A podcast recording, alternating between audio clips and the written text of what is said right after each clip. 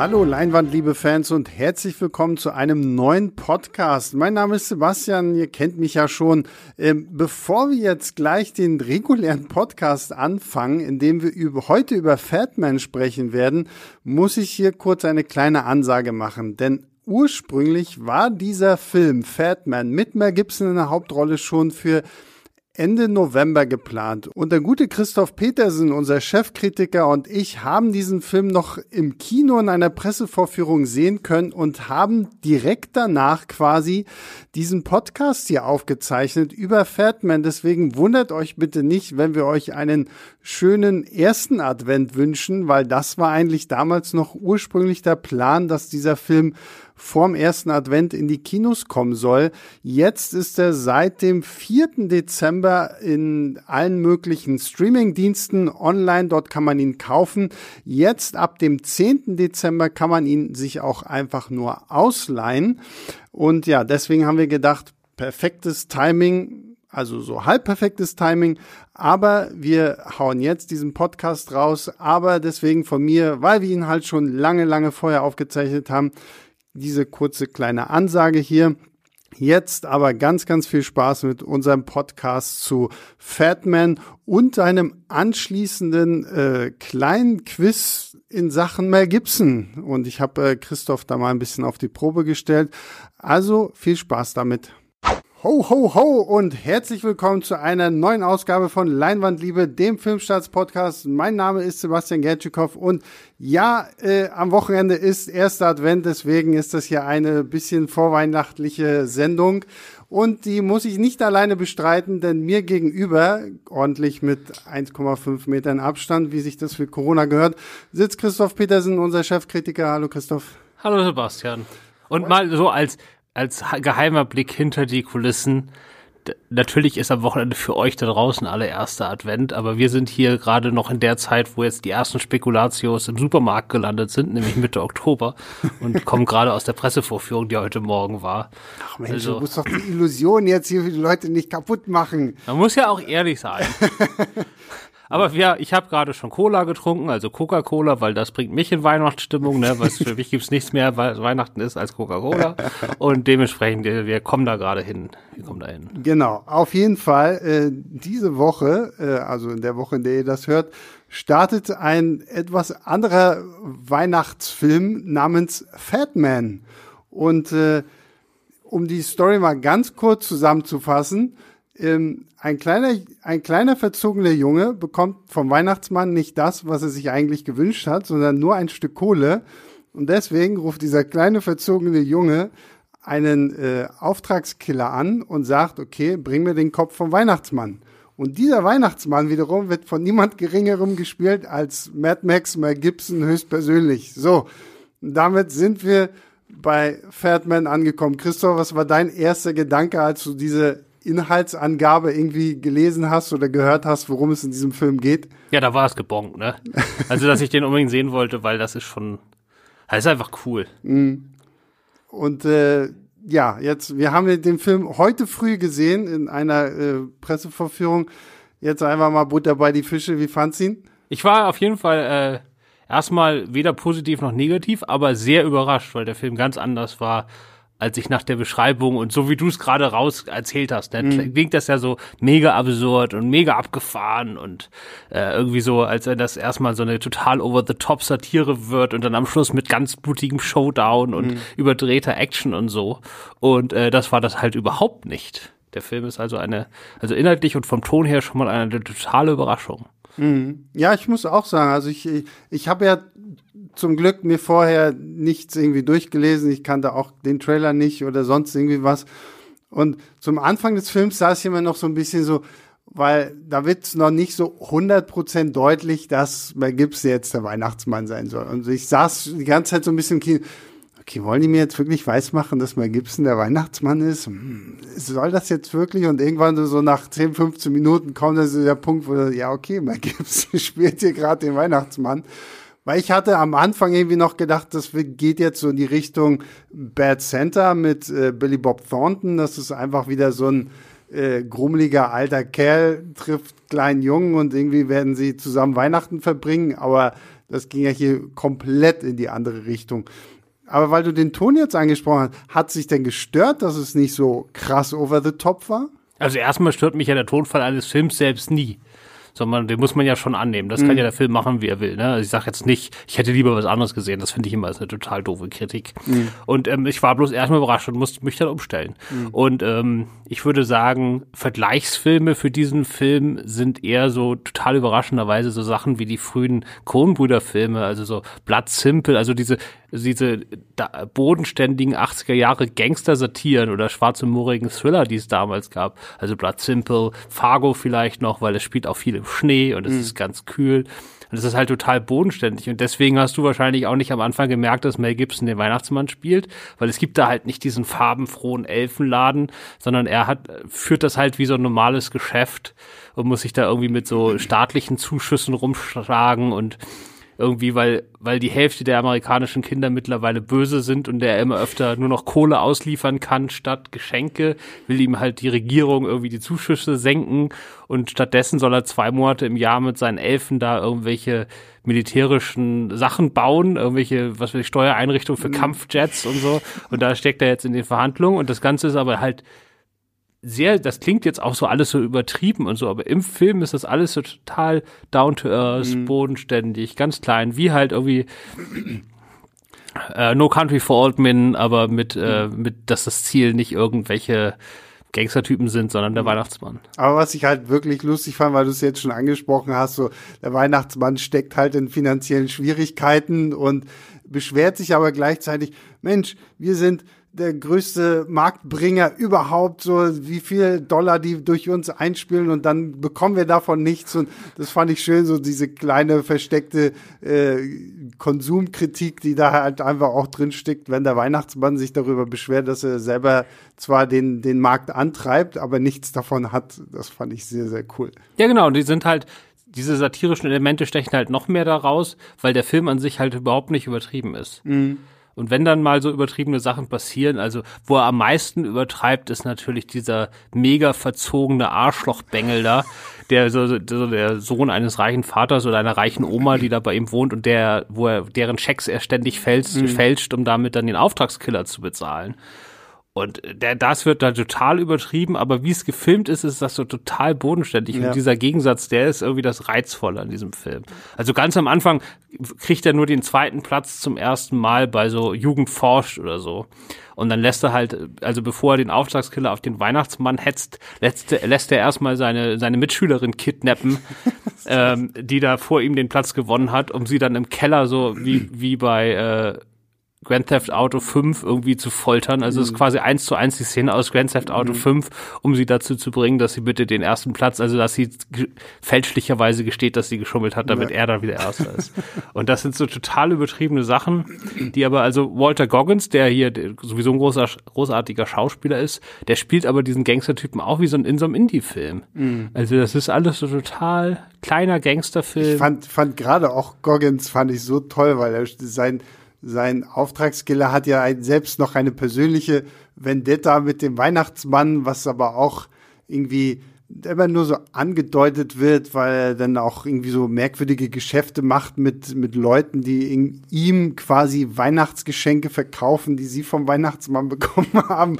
Und da steckt so viel in diesen Figuren, was aber auch nicht sofort irgendwie ausgesprochen werden muss, was die so faszinierend macht. Und ich fand Goggins fand ich super, aber ich muss auch sagen, Mel Gibson fand ich toll. Und klar, ich meine, äh, Mel Gibson, die Privatperson, ist halt alles andere als einfach, weil ekliger Rassist und was weiß ich nicht. Aber hier in dieser Rolle fand ich ihn toll. Also es hat auch irgendwie super gepasst. So, so. Also er hat tatsächlich einen recht sympathischen Weihnachtsmann abgegeben. Ja, aber auch wieder so, es ist halt überhaupt nicht so dieses Klischee, also sein, sein Mantel ist so dunkelrot mhm. und also überhaupt nicht so dieses Klischee, das man von, vom Weihnachtsmann hat, auch wieder so, mehr so wie so ein, wie so ein Bauarbeiter-Weihnachtsmann oder so, oder so ein Farmer-Weihnachtsmann. Ja, ja, genau, ja. Und ähm, das finde ich gut. Und äh, Mel Gibson muss man ja ehrlicherweise sagen, also klar, er spielt jetzt momentan eh in richtig geilen Filmen mit Redracted mhm. Cross Concrete oder solchen Sachen, wo er richtig gute Rollen spielt aber er spielt halt auch mittlerweile in so einigen DVD-Schrott mit. Mhm.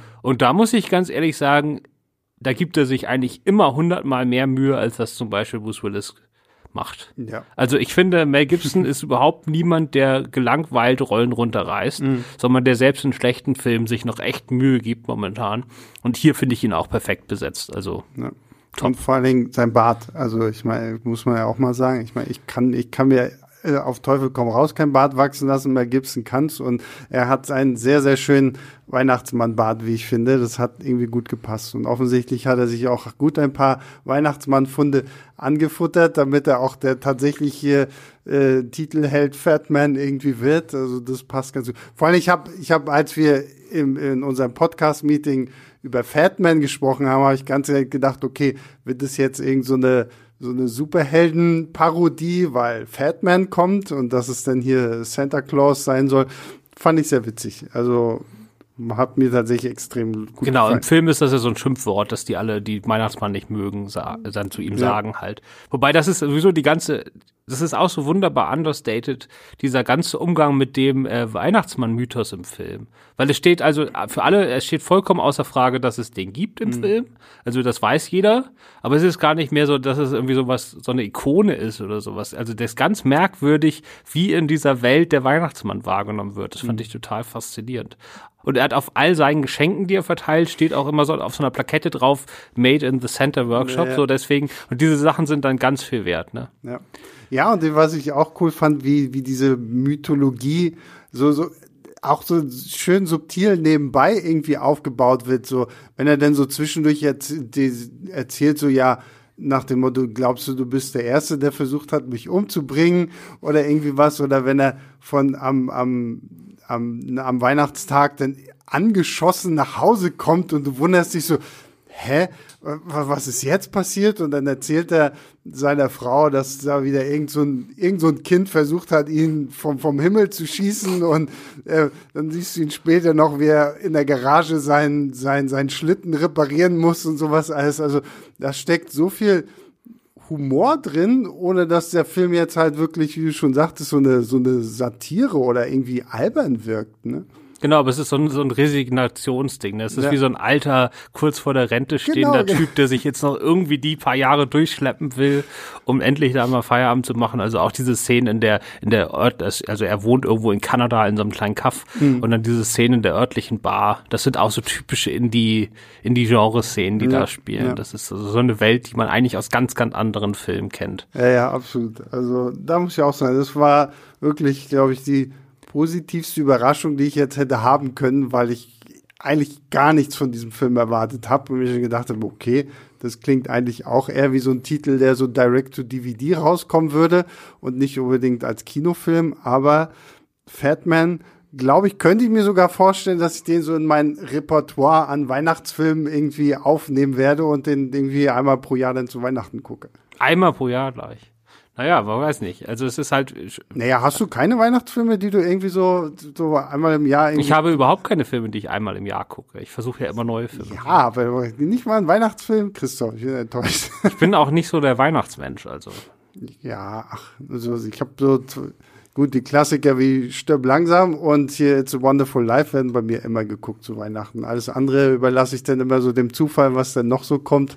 Aber Fatman fand ich schon sehr, sehr gut als Weihnachtsfilm. Das ist auch, ähm, ich glaube, das kann man jetzt öfter gucken, als wenn das einfach so eine Knallbonbon, Knallbonbon John Wick mit ein bisschen absurden Mhm. Szenen geworden wäre. Dann hätte man das, wäre das vielleicht einmal ganz lustig gewesen. Weißt Ja, du, wäre genau. so ein, so ein amüsanter Gagfilm, den man da so für einen Bierabend mal guckt, ne?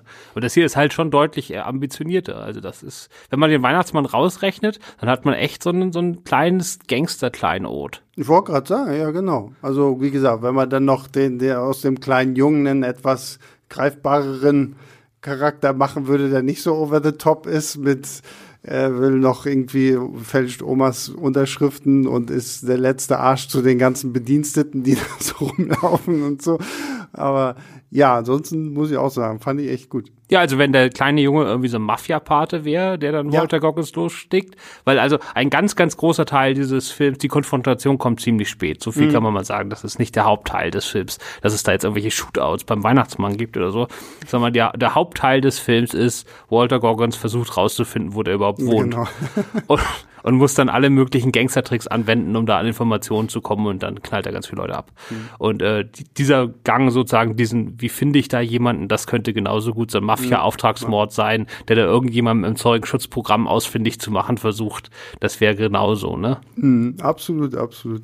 Und ja, ich, ich weiß gar nicht, die, die Regisseure, irgendwie Ian Nelms und Asham Nelms, äh, hat man von denen irgendwie schon mal irgendwas Nennenswertes gesehen? Ich habe von denen noch nichts gesehen.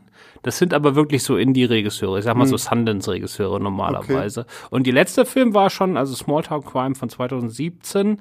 Das ist genau quasi, ich habe ihn nicht gesehen, aber ich stelle mir vor, dass der genauso ist wie Fatman ohne Weihnachtsmann. Ohne Weihnachtsmann. Weil das ist nämlich ein ein alkoholischer Ex-Cop findet an der am Straßenrand irgendwie so eine zusammengeschlagene, fast ermordete Frau. Ähm, und er bietet jetzt an, pro bono, also als, als Gefallen, den Typen zu finden, der das gemacht hat. Mhm. Und der ist auch mit John Hawkes, Olivia Spencer und Robert Forster besetzt. Also das ist genauso, wie man sich so ganz dunkel, düster, trostlos, ja. äh, wie man sich so eine, wie man sich so eine Indie Postco und Brüder äh, Gangsterfilme vorstellt, auf dem Niveau. Ja, klingt doch super. Ähm, ja, ich glaube, damit sind wir mit Fatman durch, oder? Oder hast du noch etwas, Christoph?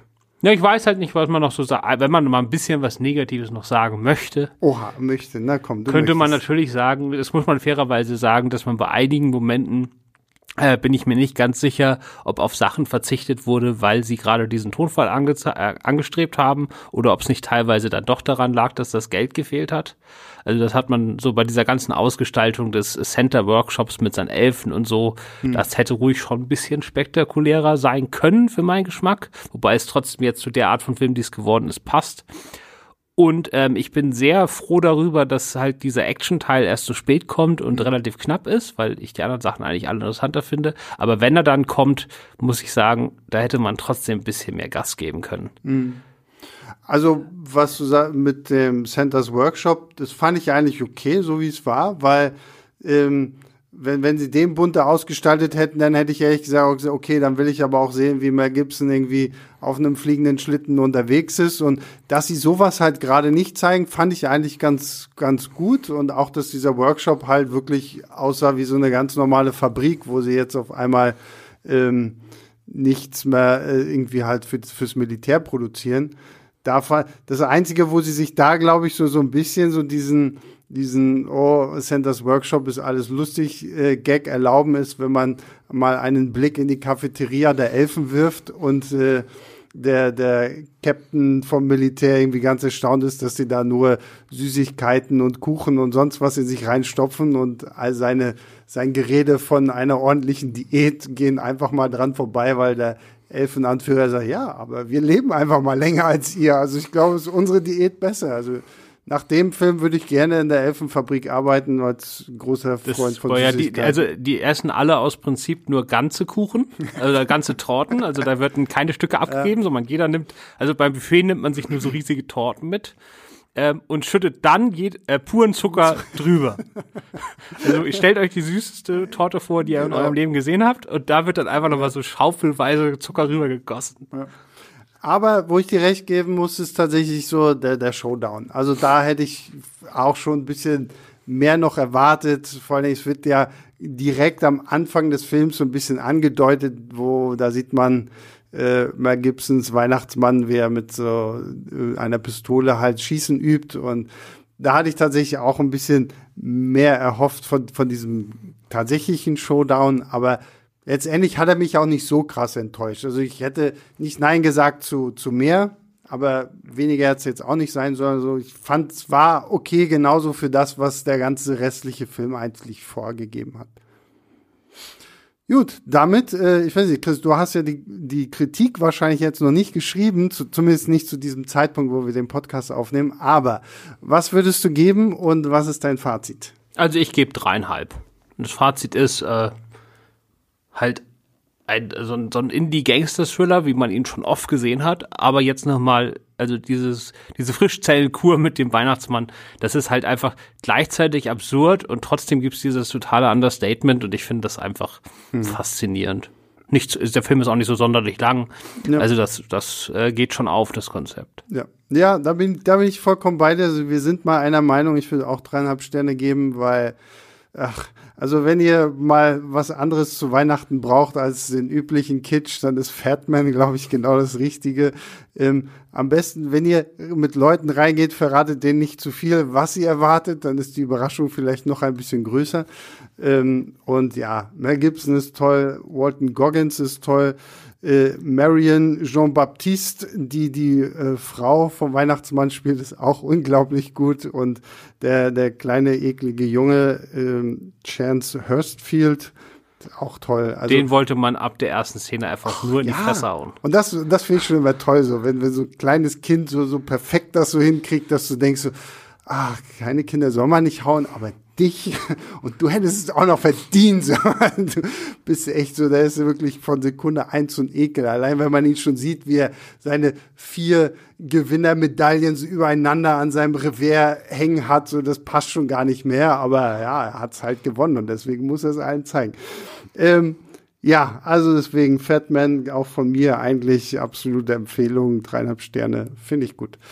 Bevor wir uns jetzt verabschieden, ähm, ist uns während der Aufnahme noch eine tolle Idee gekommen, äh, wie ich mich mal ein bisschen an Christoph rächen kann, weil vor nicht allzu langer Zeit habt ihr hier ja unser erstes Quiz gehört, ähm, das äh, Christoph als Quizmaster hier für uns zusammengestellt hatte, wo es darum ging, ob wir herausfinden, zu einem bestimmten Schauspieler seine Top Ten der erfolgreichsten Filme weltweit. Genau, und das waren Markus und du. Genau. Und ähm, es war schon, also ein, eins, zwei waren okay, aber bei den meisten, bei den meisten habt ihr euch doch eher blamiert. ja, das äh, gebe ich, geb ich ruhig zu. Also ähm, und an dieser Stelle muss ich auch noch mal sagen, Christoph äh, wies mich da darauf per, per SMS hin, dass ich ja bei diesem Quiz auch noch eine Wettschuld einzulösen habe und ich muss demnächst äh, Jack and Jill gucken. Weil genau, weil du ausgerechnet Sebastian, der in seinem Leben zwei Adam Sandler Filme gesehen hat, hat irgendwie nur Mist gebaut bei dem Quiz, aber ausgerechnet die Adam Sandler Runde hat er gewonnen wo keiner weiß warum. Genau. So, und deswegen dachte ich, äh, wir drehen den Spieß mal ganz spontan um. Wir haben ja jetzt gerade über äh, Mel Gibson und Fatman gesprochen. Äh, spielen wir dieses Spiel doch mal mit Mel Gibson. Und äh, ja, ich habe mir mal die zehn erfolgreichsten Filme von Mel Gibson rausgesucht. Wohlgemerkt Mel Gibson als Schauspieler, weil Mel Gibson als Regisseur, ich glaube, hat er überhaupt zehn Filme schon gemacht? Nein, natürlich nee. nicht. Ähm, deswegen, also es sind natürlich nur Mel Gibson als Schauspieler. Und ähm, genau, die Regeln sind, äh, Christoph, erzähl, erklär du die Regeln nochmal, weil du hast ja. Genau, du verrätst mir gleich die, das Einspielergebnis von Platz 10, damit ich so ungefähr weiß, in welchen Größenordnung wir unterwegs sind. Sprechrollen, die er ja hat, äh, und äh, Cameo-Auftritte werden gestrichen. Also es geht nur um äh, normale Schauspielrollen. Ah, okay, das ist schon mal gut. Das ist Sprechrollen, weil ähm, das kann ich schon mal sagen, in den Top Ten ist tatsächlich theoretisch auch eine Sprechrolle mit drin. Die nehmen wir denn jetzt aber raus. Das wäre gewesen? Das wäre Pocahontas gewesen. Das wäre, das ist sogar Pocahontas, sein dritterfolgreichster Film mit ähm, knapp 350 Millionen äh, Dollar weltweit Einspielergebnis. Ja, und ähm, wenn ihr das jetzt hört. Oh, Moment, nein. Ach so, Sprechrollen. Okay, dann müssen wir noch einen Film rausstreichen. Und zwar Chicken Run. Ja, genau. Ähm, der hat. Aber der wäre weit hinten gewesen. Der, nö, gar nicht mal. Der hat 227 Millionen Dollar eingespielt. Oh, das ist ganz schön viel für den Knitmassen. Das war ja. damals noch die Hochzeit, weil mittlerweile laufen die ja alle ja, so semi. Schon das Schaf lief in Deutschland super, aber ansonsten haben die schon Probleme mhm. mit Pirates und so. Ja, äh, ja, interessant. Und äh, wenn ihr das jetzt hört, äh, dann liegt das vor allen Dingen wahrscheinlich daran, also entweder schlage ich mich jetzt viel besser, als ich das selbst erwarte, oder es liegt daran, dass gleich auf, dass äh, Sebastian es geschafft hat, mich davon abzuhalten, in den Nebenraum zu rennen und die Aufnahme zu löschen, bevor er die abspeichern kann. Aber dann sehen wir mal. Ich habe hier meine drei Leben. Genau, es gibt immer drei Leben und äh, ich habe jetzt natürlich leider keinen Gegner. Nee, das ist wohl wahr, aber gut. Das aber das macht die Sache ja nur noch schwerer, weil eigentlich, ihr hattet ja, wenn ihr das mal so rechnet, schafft ihr es zusammen, alle Stimmt, zehn zu genau, schaffen, ja. hattet ihr ja quasi sechs Leben. ja. Ach, der arme Christoph hat's nicht leicht mit uns, aber. Ich habe auch so ein bisschen, ich habe echt Angst jetzt. Okay. So. Vor allem, weil Mel Gibson ist deshalb so schwierig, weil seine Superhits natürlich alle eher weiter hinten liegen. Und ähm, da ist das eine super schwere Sache, das mit der Inflation richtig einzuschätzen. Ähm, Okay, so, jetzt hab weil so ein durchschnittlicher Film aus dem Jahr 2019 hat halt doch mehr eingespielt als Lethal Weapon in den 80ern. Aber gut, ich bin jetzt gespannt. Sag mir mal Platz 10. So, Moment, ich muss jetzt mal gucken. Also Chicken Run streichen wir und ähm, Pocahontas streichen wir auch, weil das sind ja nur Sprechrollen. Platz 10 hat bei ihm 183 Millionen Dollar eingespielt. Shit. Ich hätte auf 100 gehofft. Okay, dann äh, fangen wir mal an, ne? Ähm, Braveheart sollte da aber trotzdem drüber liegen. Braveheart liegt da drüber, ja. Ja, du musst einen Platz sagen und wie viel. Braveheart äh, wäre jetzt ohne die, ohne Pocahontas und Chicken Run wäre Braveheart auf Platz 9 mit äh, 209 Millionen Dollar. Puh, Platz 9. Okay. Dann würde ich sagen, war der da? Jetzt, jetzt bin ich schon, das ist alles Fragezeichen. Alles Fragezeichen. ich würde mal sagen, Lethal Weapon 4. Ja, sehr gut. Lethal Weapon 4 ist, Moment, jetzt muss ich dir selber mal zählen. 1, 2, 3, 4, 5. Platz 5 mit 285 Millionen Dollar. Ja. Puh, puh, puh, puh. Wahrscheinlich wäre sein erfolgreichster Film äh, wirklich der, der Jesus-Film, aber da hat er ja nicht mitgespielt, soweit ich das mich erinnere. Ähm, What Women Want, bin ich mir relativ sicher, dass der drin sein müsste. Sogar Platz Was Frauen wollen. Genau, was Frauen wollen. Äh, Platz zwei. Mel Gibson hört, was Frauen denken. Mit 374 Millionen Dollar. Ja. Ich muss tatsächlich sagen, ich bin sehr erstaunt über Platz eins. Also, damit hätte ich im Leben nicht gerechnet. Vielleicht als kleiner Hinweis. Ja, ich bin mir da jetzt bei vielen Sachen nicht so sicher. Ich sag das jetzt einfach mal, weil ich den erst vor ein paar Tagen gesehen habe. Äh, der Patriot von Emmerich. ja, tatsächlich. Der Patriot von Emmerich ist auch mit dabei mit 215 Millionen Dollar auf Platz, Moment, 10, 9, 8, 7. Fass noch mal kurz zusammen, welche Plätze mir jetzt noch fehlen. Dir fehlt Platz 1, dir fehlt Platz 3, Platz 4, Platz. Ich, ich, ich hätte sie mir mal vorher irgendwie aufschreiben sollen. Mach nichts, ist nicht so. Ähm, Noch ein, äh, mach mit dem, während ich nachdenke, schreib dir mal auf, dann kannst du, Genau, ja. Dann kannst du mir das nachher beantworten, wenn es wirklich spannend wird. Mel Gibson, hat der den Bösewicht in irgendeiner Comic-Verfilmung gespielt oder in irgendwie Harry Potter oder sowas? Eher nicht. Aber ich glaube, er war doch da irgendwo dabei. Puh, puh, puh. Kein Christopher Nolan, kein Quentin Tarantino. So, man muss ja so Dass die Tarantino ihn noch nicht irgendwie für sich gewonnen hat, finde ich tatsächlich auch fast ein Ja, aber das sind so die üblichen Sachen, die man durchgehen muss für die vorderen Plätze. Aber da, das hat er alles nicht. Und seine beiden großen Franchises, also Lethal Weapon und Mad Max, das ist mir alles nicht so geheuer, dass die unbedingt dabei sind. Marvel auch nicht, DC auch nicht.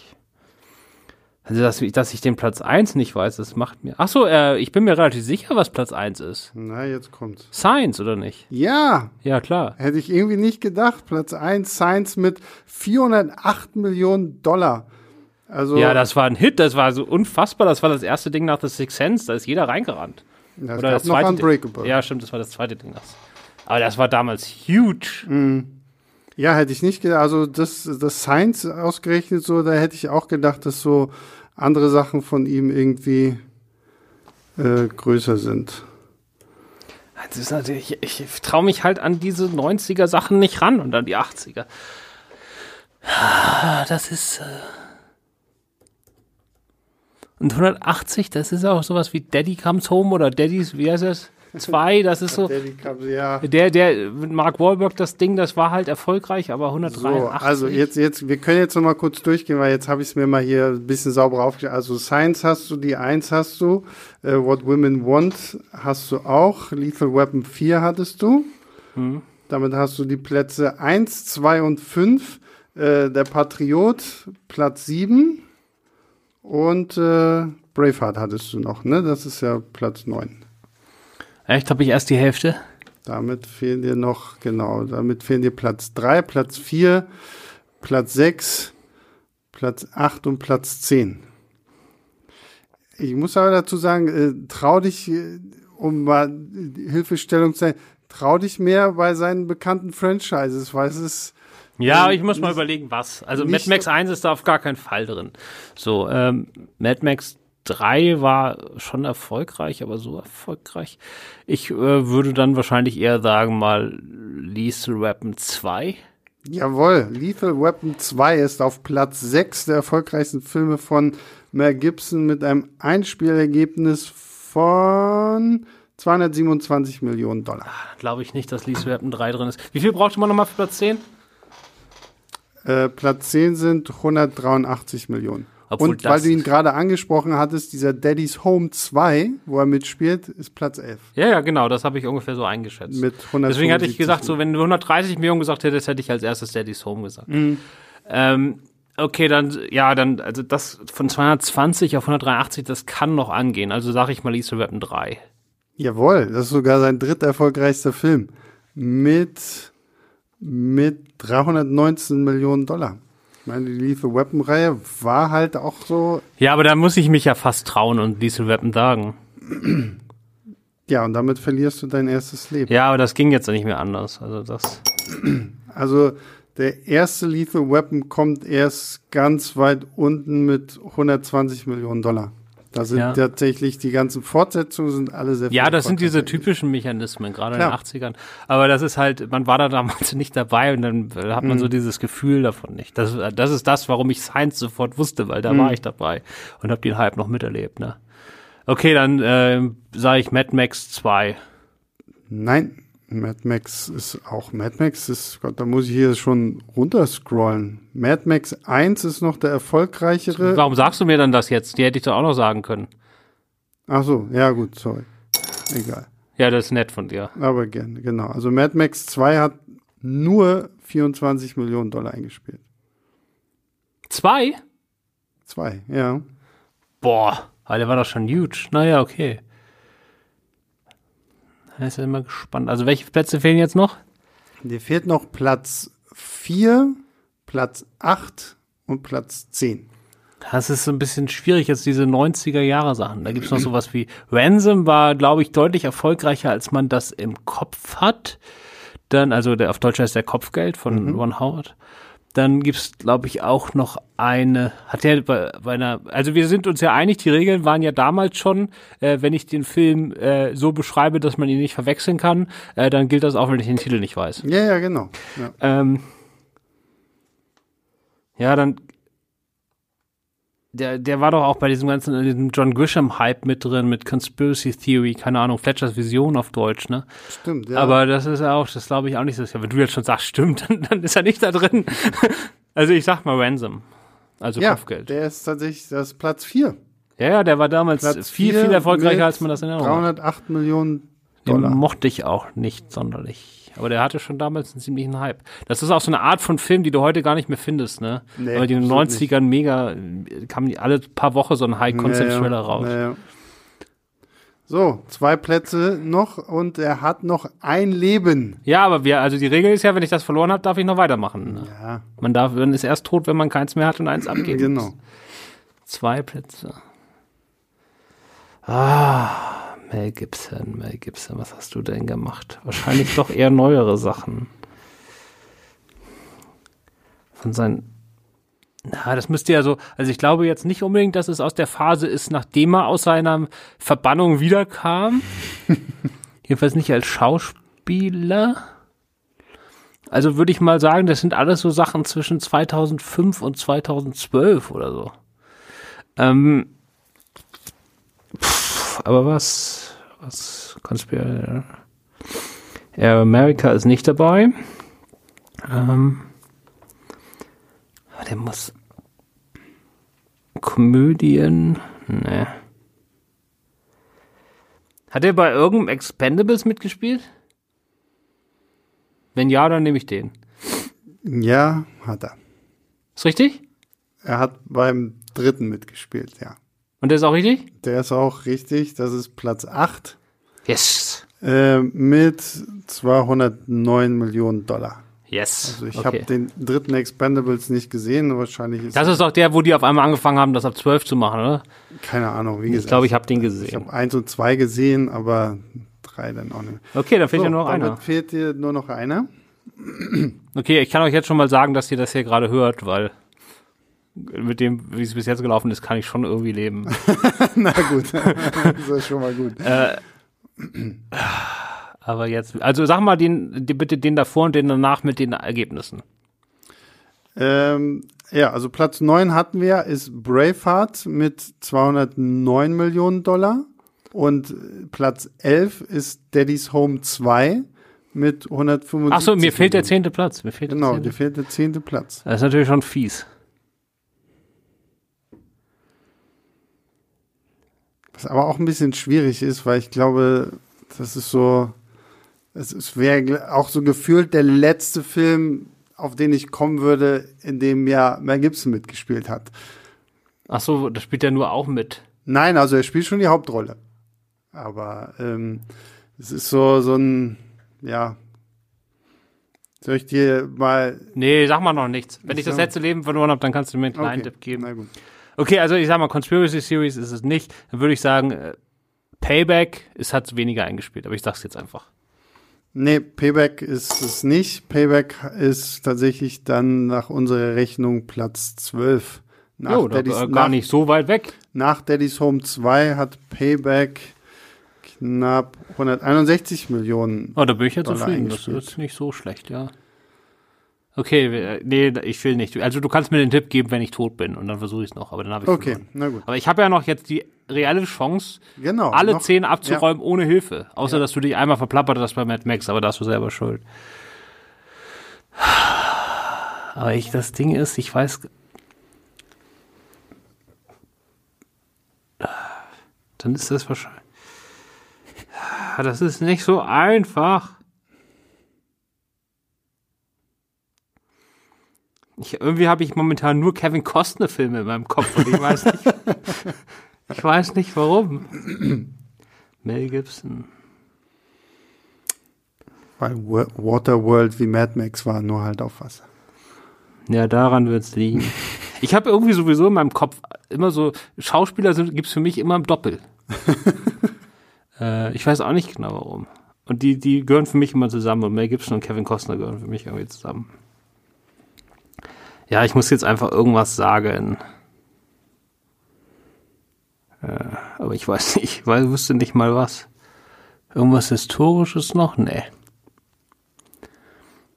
Schamayan hat da auch nicht nochmal zusammengearbeitet. Nee. Es gibt noch diesen Gewaltfilm, irgendwie Stunde der Gewalt oder sowas, so ein Remake von so, ein, von so einer 18 Jahre BBC-Serie, die war auch so von 2008, 2009, aber das war nicht so groß. Ich überlege, aber so große Franchise-Sachen können das auch nicht sein.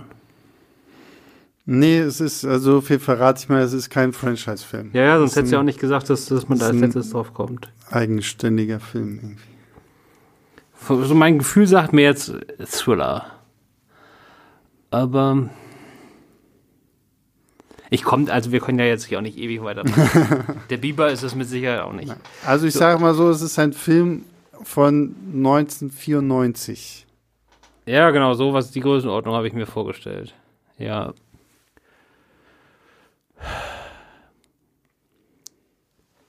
Forever Young war früher. Äh, zweite Gesicht war auch früher. So, mal. Boah, ey. Regie Richard Donner. Also sein dieser Rap-Mensch.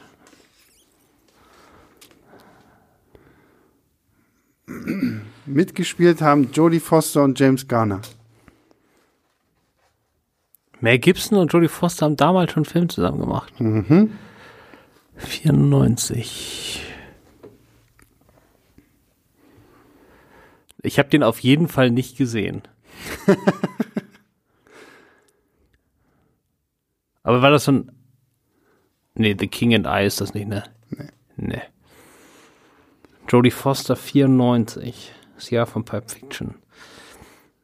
Ne, ich bin einfach raus. Habe ich leider nicht geschafft. raus. Aber ich muss euch ja für die nächste Runde, wo wir das spielen, auch noch eine Chance geben, dass ihr mich noch überflügeln könnt. Äh, es ist tatsächlich Maverick, Ach so, natürlich. diese Western. Ja, die, klar, die habe ich natürlich gesehen. Ähm, die hat eingespielt 183 Millionen Dollar. Das Ja. haben wir ja vorhin erwähnt. Ja, na Ja. Mensch.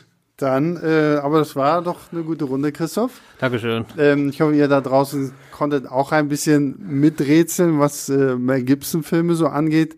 Ähm, ja, und wie gesagt, wenn ihr Bock habt, Bock habt, nicht Bock habt, wenn ihr Bock habt auf mehr solcher Quizze, die wir dann auch mit, mit zwei Leuten spielen, die gegeneinander spielen und äh, Christoph macht dann den äh, Quizmaster, dann schreibt uns das sehr gerne, weil wir sind sehr gespannt darauf, einfach wie das Feedback gerade auf sowas ist. Ähm, schreibt einfach eine E-Mail an leinwandliebe.filmstarts.de, schreibt einfach in Betreff Quiz ja oder irgendwie was auch immer.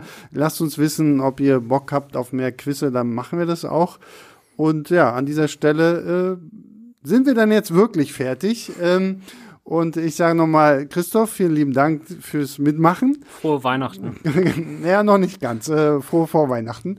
Ähm, euch da draußen, ja genau, wünsche ich einen frohen ersten Advent, äh, gute Weihnachtszeit, kommt gut durch den Winter, die Weihnachten mit Corona.